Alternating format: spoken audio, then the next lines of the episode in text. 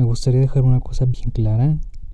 Y este primer mensaje va para todas aquellas personas que, pues de cierta manera nos dedicamos a las personas. A todos estos pseudo coaches, coaches, psicólogos, terapeutas, eh, entrenadores también, porque también son coaches. A las personas eh, que hacen meditación, yoga y demás, que nos dedicamos al desarrollo humano no tenemos la verdad absoluta y no nos creamos un Dios como para decirnos que nosotros cambiamos a las personas. No lo confundamos porque cuando pasa todo lo contrario, le dejamos la responsabilidad a la persona y entonces la persona no se deja ayudar.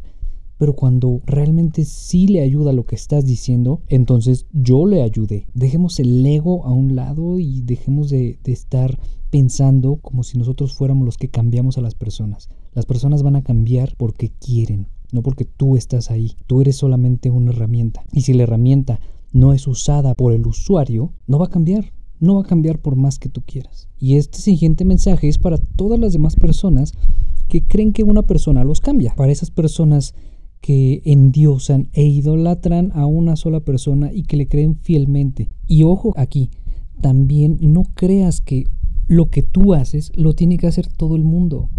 No creas que es la panacea la terapia, la psicología, la espiritualidad, todos estos medios que te pueden ayudar a ti no tienen que precisamente ayudarle a las demás personas. No es la panacea, ni la ciencia misma es la panacea. La ciencia misma también tiene sus errores porque la ciencia también es humana y también se equivoca. Solo forma un autocriterio. Trata de ser autocrítico contigo mismo, con la información y con los que escuches.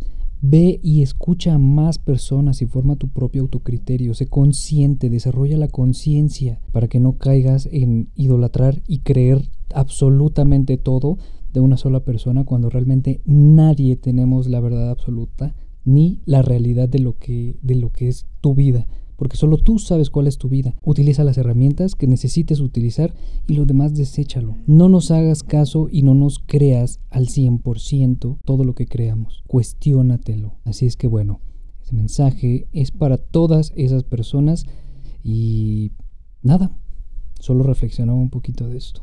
Bye.